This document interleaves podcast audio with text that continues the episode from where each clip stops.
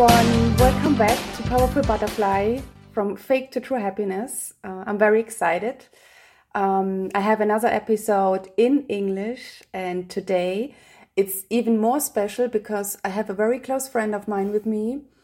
Um, first of all, greetings from the island Tenerife, and I'm here with my beautiful, beautiful friend Mili.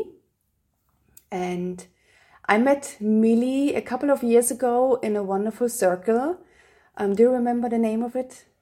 We did a retreat, no? The um, uh, female empowerment retreat. How was it? Uh, I don't remember the exact name. Sacred anymore. Women, Yeah. something like this. Yeah. Sacred sexuality was it? Oh yeah, even Yes. even yes, and we had actually a very funny start. Yes. Remember?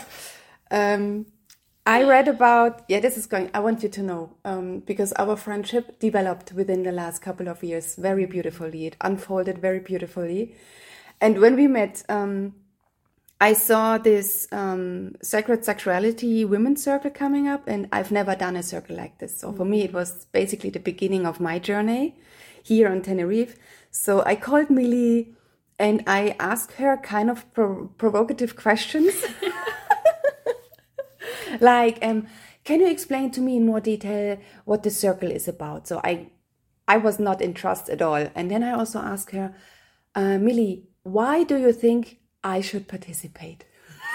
I remember that you said something like, "Okay, convince me, sell your retreat to me." yeah, that was the German side of me. And it since then, um, yeah, we had a wonderful journey together, still having. And this is why Mili is on my powerful podcast show today because um, for me, Mili is a very empowered woman, self empowered woman who empowers other women. And yeah, maybe you want to share some words about you? Yes. Well, hello everyone. Um, my name is Mili Gentile, and uh, I will try to introduce myself shortly and as accurately as possible. Um, I'm originally from Argentina. I've been living in Tenerife now for about six years, here where I met Jessie. Uh, I'm a yoga teacher. I train people that want to become yoga teachers, so I guide yoga teacher trainings. Um, but I also work with other somatic tools like breath work and TRE, trauma releasing exercises, which is uh, a very big part of my work as well. Uh, when we met with Jessica, I was uh, very connected to the Tantra world, spe- especially for women. Uh, so yeah, we have this retreat together, and at first, uh, yeah, the connection was not uh, immediately happening. It developed, and we got to know each other, and it was really beautiful for me to realize how actually a first impression with someone that you can feel like, oh, this person has such a strong energy, and made me feel a little bit like, um, yeah, am I able to sell my program to her? Uh, then it turned out to be like such a sweet and loving friend and person and also to witness her process. So, yeah, it's been beautiful.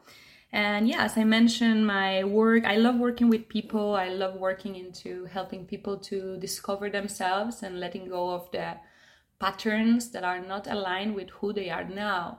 So many times we are taking patterns that we learn in some point of, our lives, maybe when we were small, uh, as many times defensive mechanisms, things that we adopted to survive, to be able to cope with difficulties of life.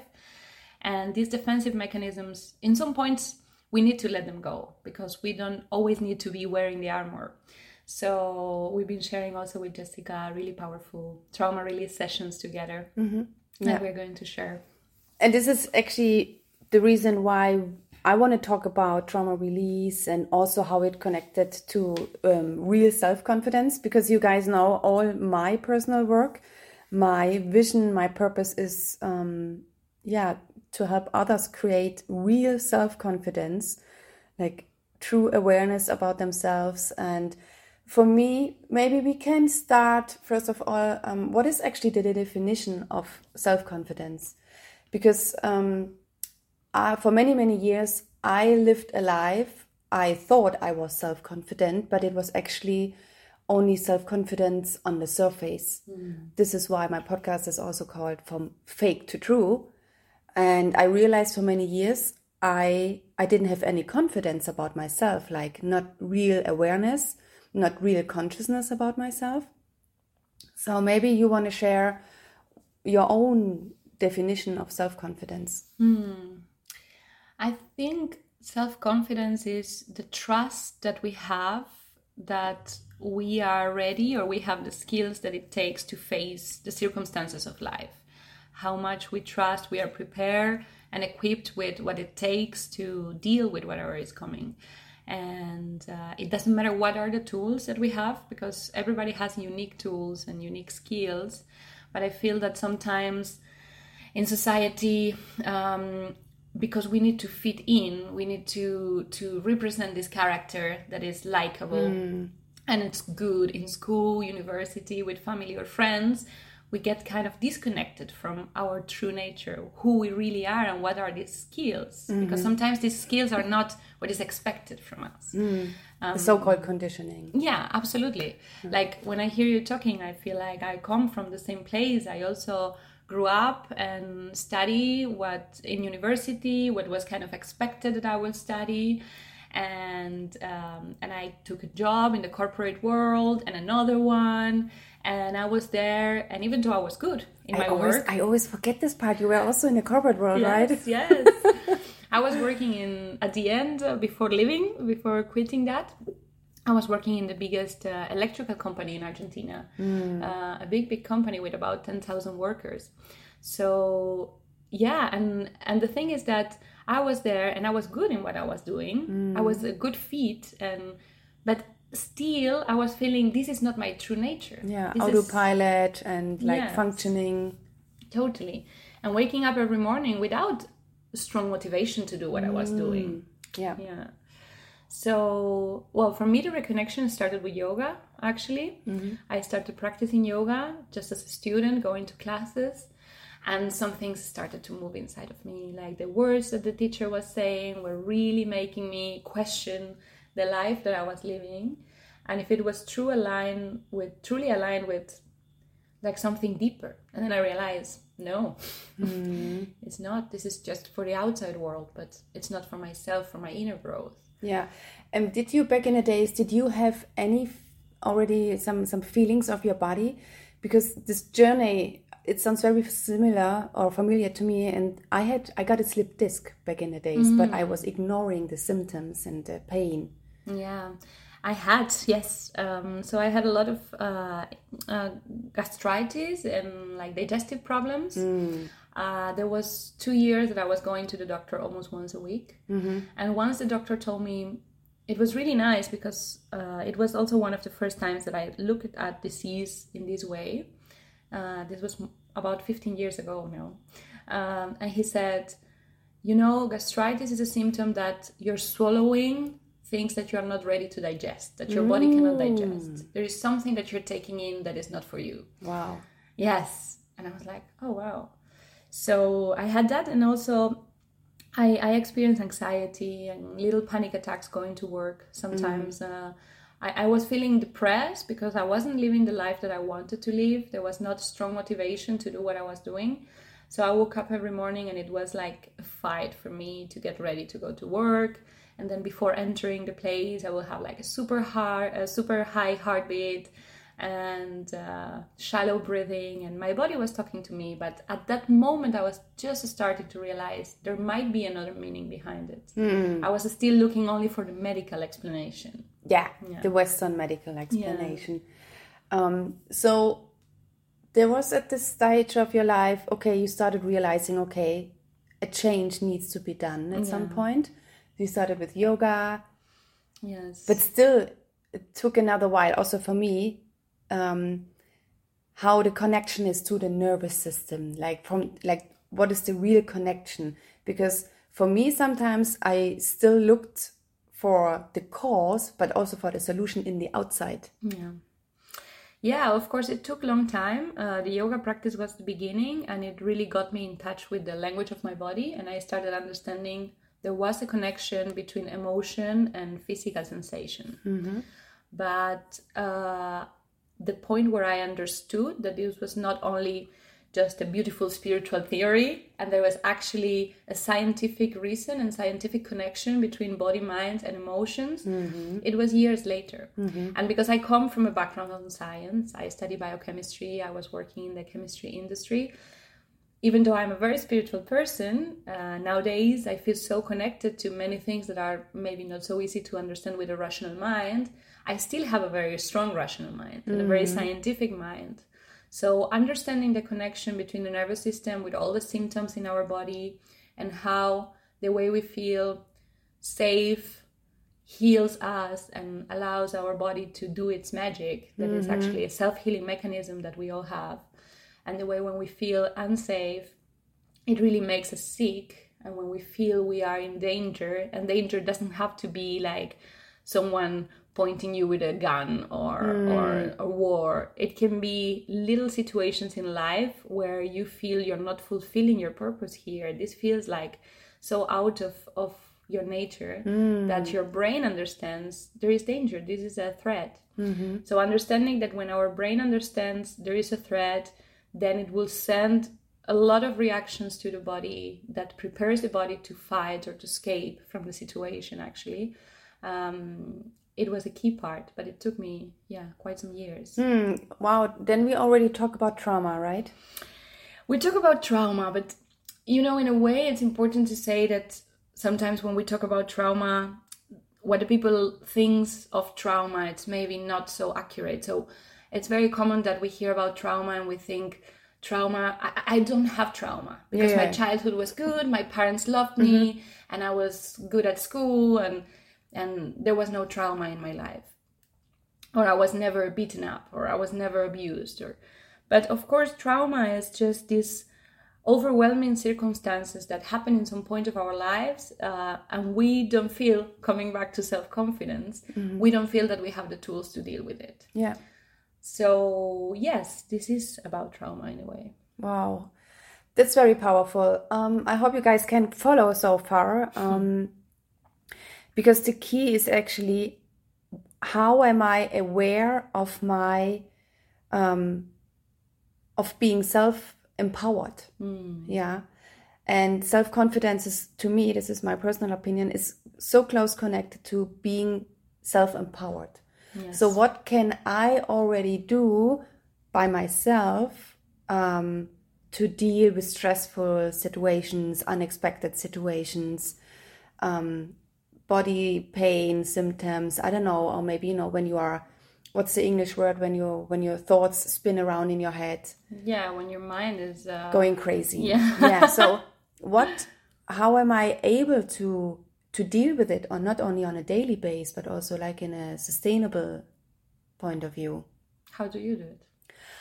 Um that's very good point because um i think when i started to realize okay, I'm not on my original soul path because my background is um, automobile industry, uh, automotive industry, however you want to say it. um, as a project manager and change manager, and that's the ironic thing. I worked as a change manager in companies. So I um, invented change processes for companies, mm. but never embodied changes myself. Mm. I was mm. afraid of changes. So I realized at some point, if I want to be successful um, in, you know, working with changes, it doesn't matter if it's with companies or with private people, I have to embody them myself. Mm. So I, the first thing is I had to learn to get comfortable with changes because nothing stays the, the way it is forever. No, exactly. And when I started, um, I had to stop working at some point because my my body quit mm. uh, because of the slip disc and the painkillers I ate. I I just ignored it for for a long time because I thought, no, I run half marathon. I'm so sporty. I'm good looking. I have such a good sport. I have many friends. I'm successful. So everything is great and mm. fun and nice from the outside. So, but I'm not happy. yeah, this is it, and this is the point as soon someone criticized me or little things like I was not invited to a birthday party or mm-hmm. um, I didn't feel part of a group or some I don't know somebody said something weird to me. My self confidence was destroyed, but I didn't show it in public. Yeah. Yeah. And from the outside, oh, I always looked self confident, but behind the surface it was, I mean, I'm super sensitive, but I never admitted to be sensitive as well because I didn't allow it to feel it. Yeah. This is also a survival skill, actually. Yeah. Yeah. We'll come to this and um, at a later stage in our conversation. So I started writing because when I because when I had to stop working, um, I went to the monastery and I still was looking in the outside world for question for like okay what am i going to do now? What is my strength? What is my real purpose? What is my next job? So i was still looking in the outside world and future orientated. And what i realized is and this is when i started creating more awareness about myself everything i wanted to start I was afraid and limited. I was afraid, I was scared to do things because I didn't believe in myself. Yeah. And this is when I realized I don't need clarity about the future, I need clarity about my past. And this is how my journey started. Yours started, for instance, with yoga, and mine started with um, writing and meditation. So I started writing about my own autobiography. And this was the most scariest part because this is I discovered so many things about myself, like the original sources of ah okay, this is why I went this direction. This is why I went when I fol- followed other values than mine. This is how I created believings and stuff like this. So, um, or like literally, this was the source of my um, defending mechanisms. Yeah. So you can you can find so many things in your past and meditation helped me to create even more awareness So writing was in a way your tool to work on your self confidence. for me writing is the most self-empowered tool hmm. ever.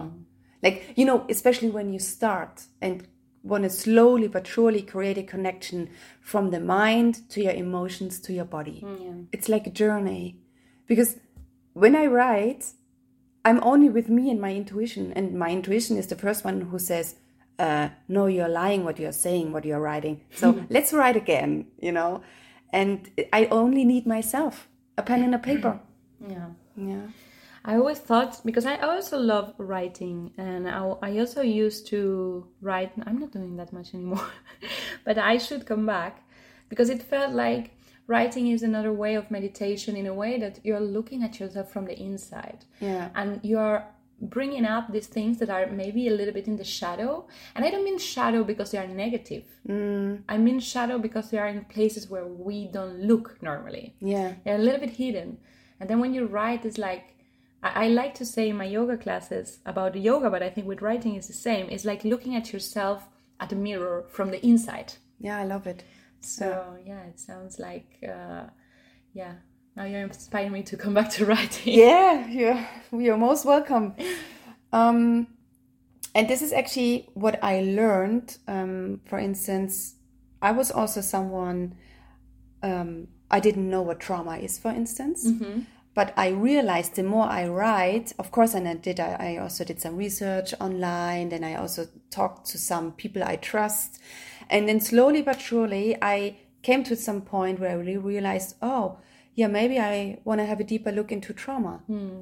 to create a different level of self-confidence and awareness and consciousness and writing was also for me a first level of dealing with trauma myself Yeah. yeah because talking to others about trauma was so it was a huge step to be honest Yes. yeah This is so spot on what you're saying because also in the work of trauma that I do, I have learned that talking about trauma it might be helpful for some people. It might be helpful at some point of your path, but it's not for everyone. Not everyone is ready to talk about trauma, and it's not always helpful. Sometimes it can be even re-traumatizing to have to say out loud certain things that we experience uh, especially in a world where we feel we might be judged and this is also creating some kind of yeah i felt embarrassed yeah exactly yeah because especially when i talked to my mom later a later stage she created the brilliant childhood for me in my twin sister, my big brother, and my youngest. And I mean, we idolize our parents because talking about trauma also means, ah, okay, my parents seemed to have done something wrong. Yeah. And I would never say this. Yeah. So I idolized my parents for many, many years until I came to a point where I don't have to idolize my parents, my childhood, my past, and just talk about it or mm. write about it, not blaming somebody. Yeah. Yeah, I feel that this is the reason why sometimes the word trauma creates a little bit of resistance because there is this misunderstanding uh, that trauma equals something's wrong with me or mm-hmm. something's wrong with the people I grew up with mm-hmm. or I had a bad childhood. yeah exactly and it's it's not trauma uh, the same that self-confidence has a lot to do with the resources we have available to deal with things. And this is why for example a situation let's say in a family a situation that might be traumatizing for one of the siblings for one of your brothers or sisters might not be traumatizing for the other one. And we all as i was saying at the beginning no, we all have different tools and different understandings and our nervous system they work differently. So there is an example in a beautiful book that I recommend. is called The Body Keeps the Score.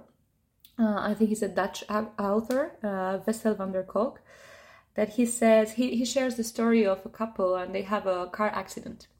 And it's a yeah, it's a traumatizing experience for both of them. But one of them is able to go drive again the day after. He's ready to drive. But she is so traumatized, she cannot drive anymore for about 20 years. It's the same situation, but look at how different reactions. And both of them were driving. So I don't remember exactly who was the one driving. Okay. Uh, I think he was the one driving and she was in the passenger seat, but I'm not 100% Mm-hmm, sure. But the thing is that the impact and the shock and Yeah. the fear and everything was present for both of them.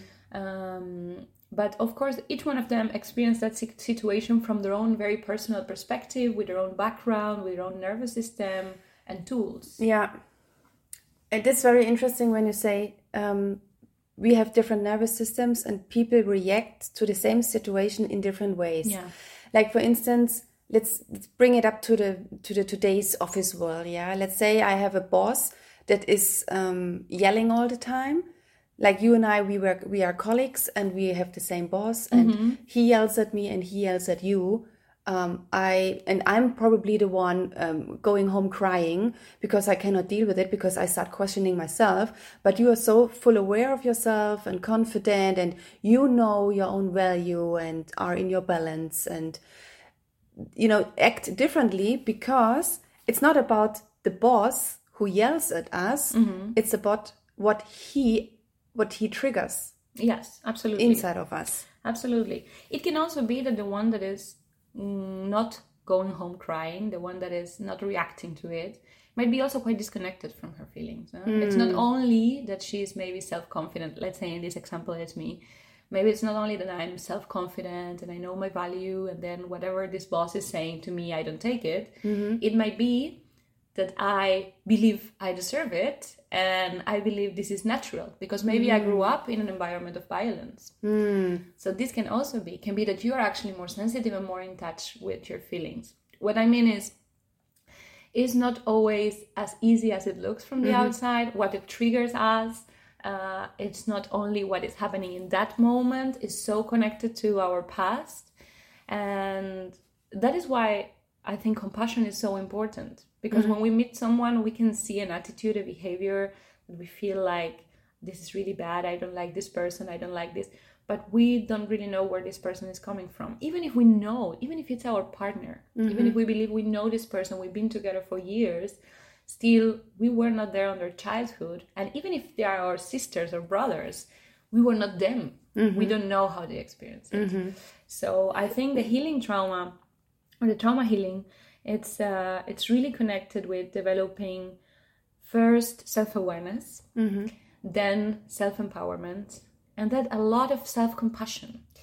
And that self-compassion at the end that self-awareness that empowerment will always be reflected in how we relate with others as well.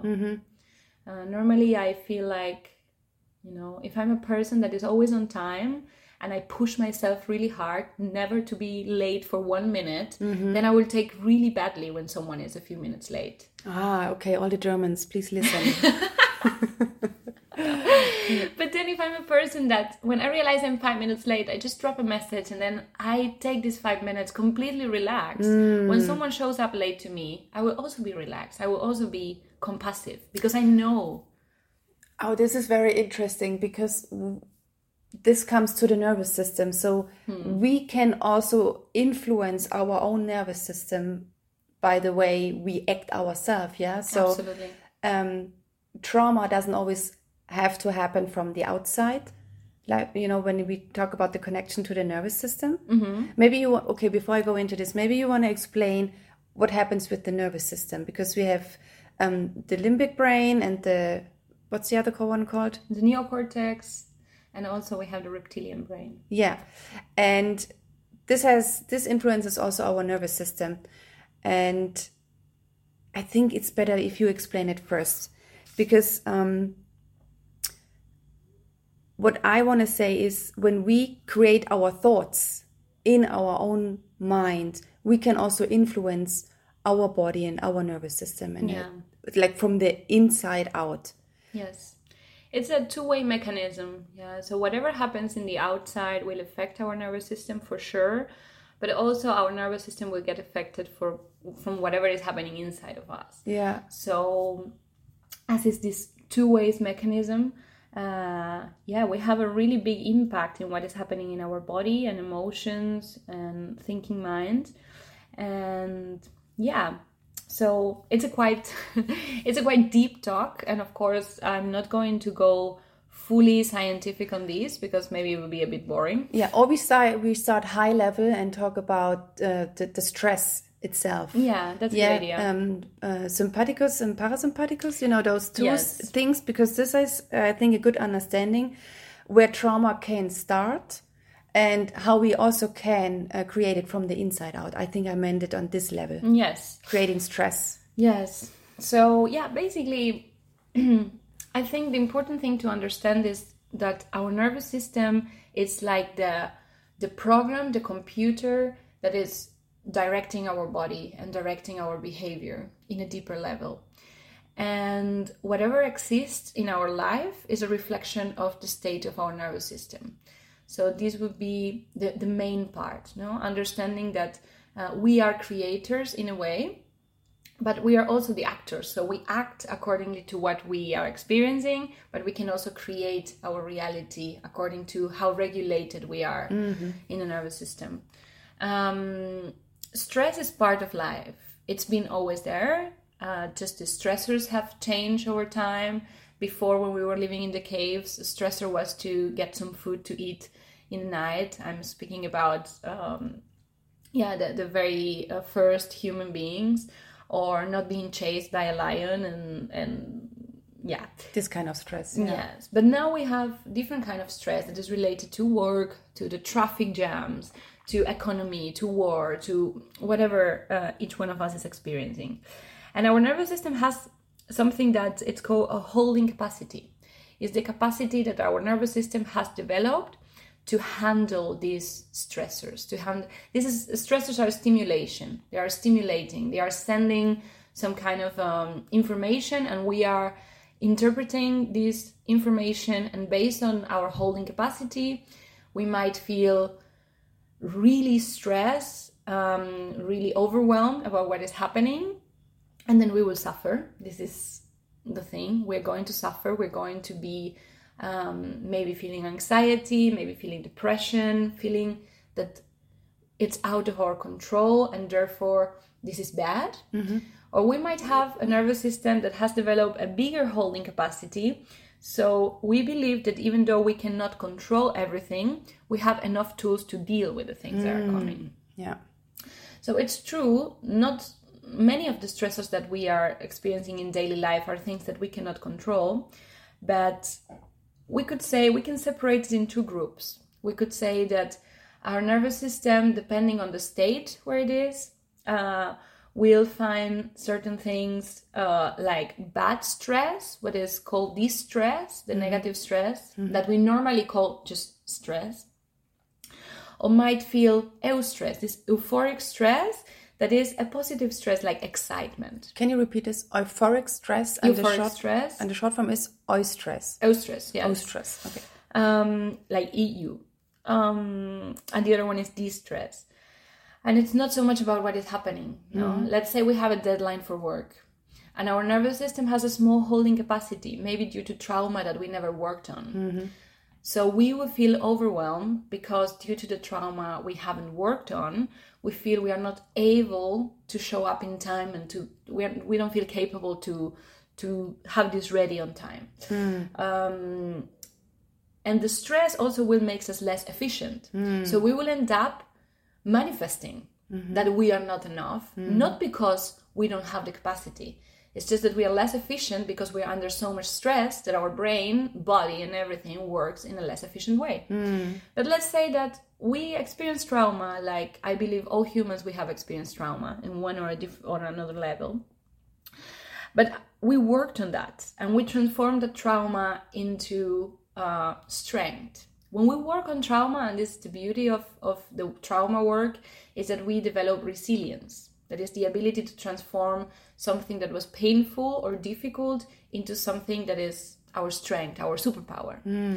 So if we did that work, then with maybe this work deadline, we will feel excited. Mm-hmm. We will feel like, "Ooh, this is a nice challenge, but I mm-hmm. trust I can do it," and it becomes this kind of um, Confidence. yeah, confidence. Yes, exactly. like we we feel not only that we are able to do it, but also if we do it, we will feel so fulfilled and happy mm-hmm. about ourselves. So we mm-hmm. get all excited, and that excitement will give us drive. Mm. Will put our brain to work to its higher capacity. Mm. So then we will manifest also better results. Mm-hmm. So this is in a way how important it is. And you were asking about the sympathetic nervous system and the parasympathetic nervous system. So mm, the nervous system has different functions. The autonomic nervous system, that is autonomic because it's, is one part of the nervous system that we have no control about, it's automatic, um, has two functions.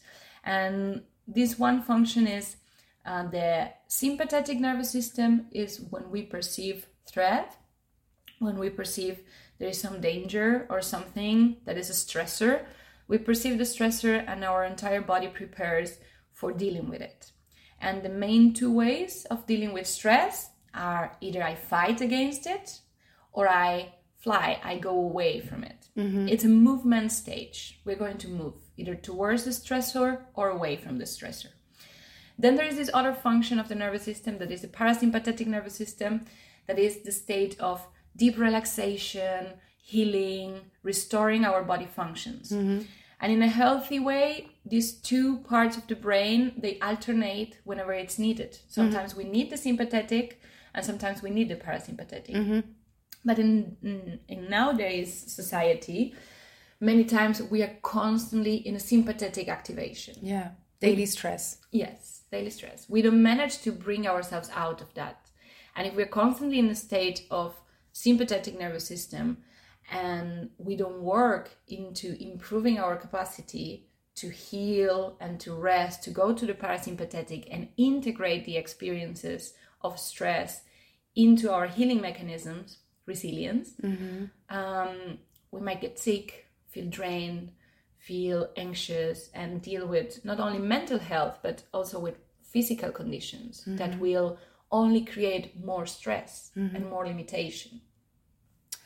So, from my understanding, is um, if, especially with the two sides, um, parasympathicus and Sympathetic and sympathetic, parasympathetic. blip, tongue, tongue twister to me.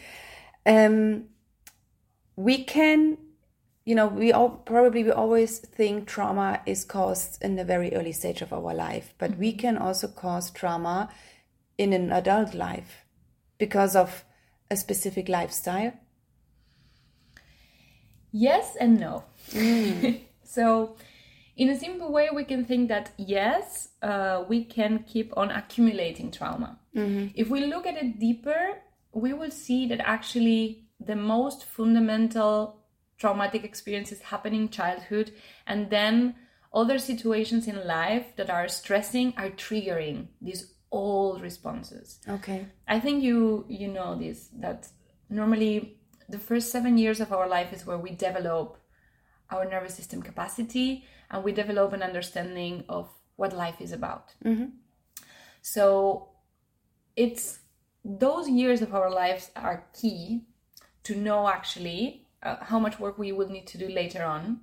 Um, because, yeah, then later on in life, whatever is triggering a wound from these seven years sometimes will bring up this reaction of when we were a child. It will be our child reacting. It mm-hmm. would be not so much the Jessie or the Mili of 30 something years old. Mm-hmm. Um, so, of course, there are situations in daily life that can be traumatic, but many times, if they are traumatic for us, it's because they are triggering a part of us that has been traumatized before and this is reactivating that trauma mm-hmm. if we have if we have healed what happened in the first years sorry the first years of our life then we are more likely to find these stressful situations as challenges and exciting things and not so much as trauma there are still things that happen in in adult life that can be highly traumatizing even if they are not triggering childhood trauma but then we're talking about severe situations of um, natural disasters uh, accidents very violent situations Okay. Yeah. Okay. Wow, I think we can talk about this forever. It's I love this topic. I mean, I'm diving into this um, topic trauma myself. Um, doing the I did the first model. You know, when you did your training, I just started it diving deep deeper, and I'm also working with Mili um, uh, very close um, in a program about it. Um, if if I'm not ready to, I don't know, to reach out to someone, what can you recommend? How my listeners, for example, um, if they get curious about it, if they realize, okay, maybe uh, it's time to, to work on my own traumas now, what do you think is the first step? What can they do?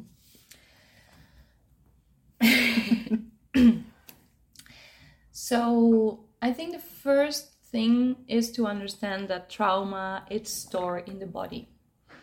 Uh, we live in a world that gives a very high importance to the rational mind, and many times we're just trying to rationalize whatever has happened to us, which is not bad and it's not, not wrong, and it can be the first step um, to try to uh, connect with our memories. For example, what you were sharing about writing, going into biography, what happened to me, why, how did I feel about it, how this is connected with the other experiences of my life. So I think that is a great uh, first step to to start from, to work on yourself and to make clear. Okay, this is my story, and I'm not hiding anymore from my story. This is what happened to me. And I think the second part, when we are ready to go one step more, is to look at how the body is communicating. Because you mentioned it, no, in your own story, and I mentioned it myself. Um, the moment where we realized we needed to look a little bit deeper to trauma was when the body started giving signs.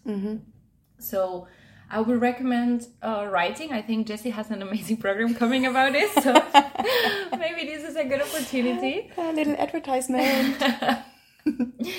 yeah, I think that's a great first step. And also at the same time, or, or afterwards, or together with it, looking at the body. What is the body saying? How do I, sorry, how do I feel in front of this situation? Do I feel expansive? Do I feel that my body is opening, that my breath is deep, that I get these giggles in my belly, like the butterflies in the belly? This is a good sign, no? This is this is the body saying yes. And sometimes in front of a situation, person, um, or yeah, we feel that the body is closing. There is tension. There is shallow breath. There is this feeling of pressure on the body. Mm-hmm. And this is a no. And sometimes it's about understanding, like, okay, the body has talked already. What's the language of my body? Yes. Yeah. Interesting. And am I ready? Am I willing to listen to it? Mm-hmm. Yeah. Maybe I'm not ready now, but just observing it can be a first step. Mm. So also writing like how your body feels with this person, with this situation, with this um, relationship. This can be a really good step because when we start listening to the body, we know the body has decided. The rational mind then has to to follow.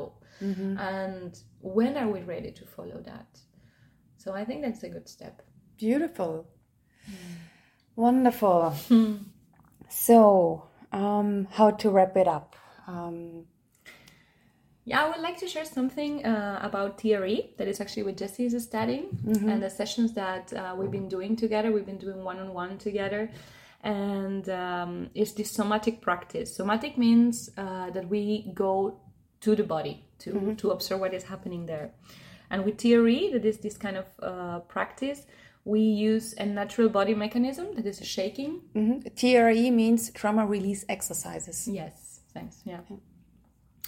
We use this shaking mechanism to um, to release deep held stress, tension from the body, as when the body relaxes, then the mind can follow. We say this is a two way mechanism. If the mind is stressed, the body will be stressed and tense.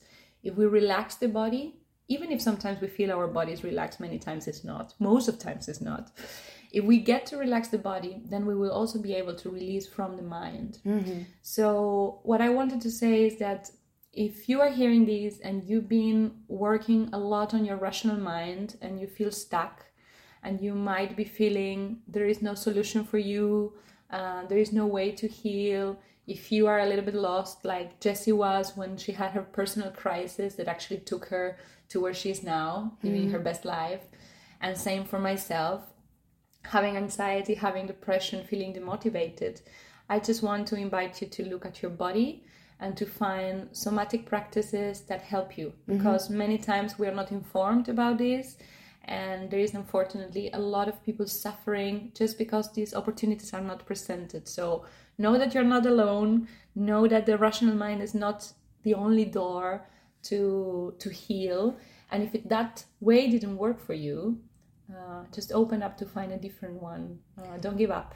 Yeah, this is a very nice point because there are so many different ways um, how to create consciousness and awareness and yeah, release. Yeah, even if it's if it's um, a walk in the park, a walk in the forest, um, um, exercising, um, starting eating healthy, um, you know, taking rest and really come down. Maybe start with a meditation, whatever. I mean, you can find them here in my podcast anyway.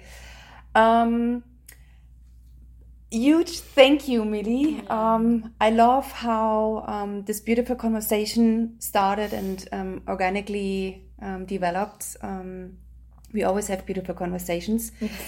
You can find out more about Mili in, in the show notes. Um, here on the island, um, she offers, as she said, yoga, yoga con Mili.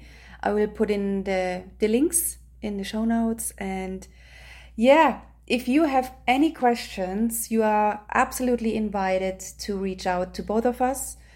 And please, please, please, I also invite you to give a star on this podcast show. So, especially this episode um, is going to get a huge attention because this one is a very profound one, and I want so many people to listen to it. Yeah. This is how you support my work. And yeah, check out Mili's uh, profile and website. Maybe you want to do one of her trainings and sessions. And yeah, I think it's time, yeah, to create more magic. Yes, yes. Thank, Thank- you so much. Thank you so much. me. I loved it. Have a beautiful day, everyone, wherever you are in the world. Yeah. Bye. Bye.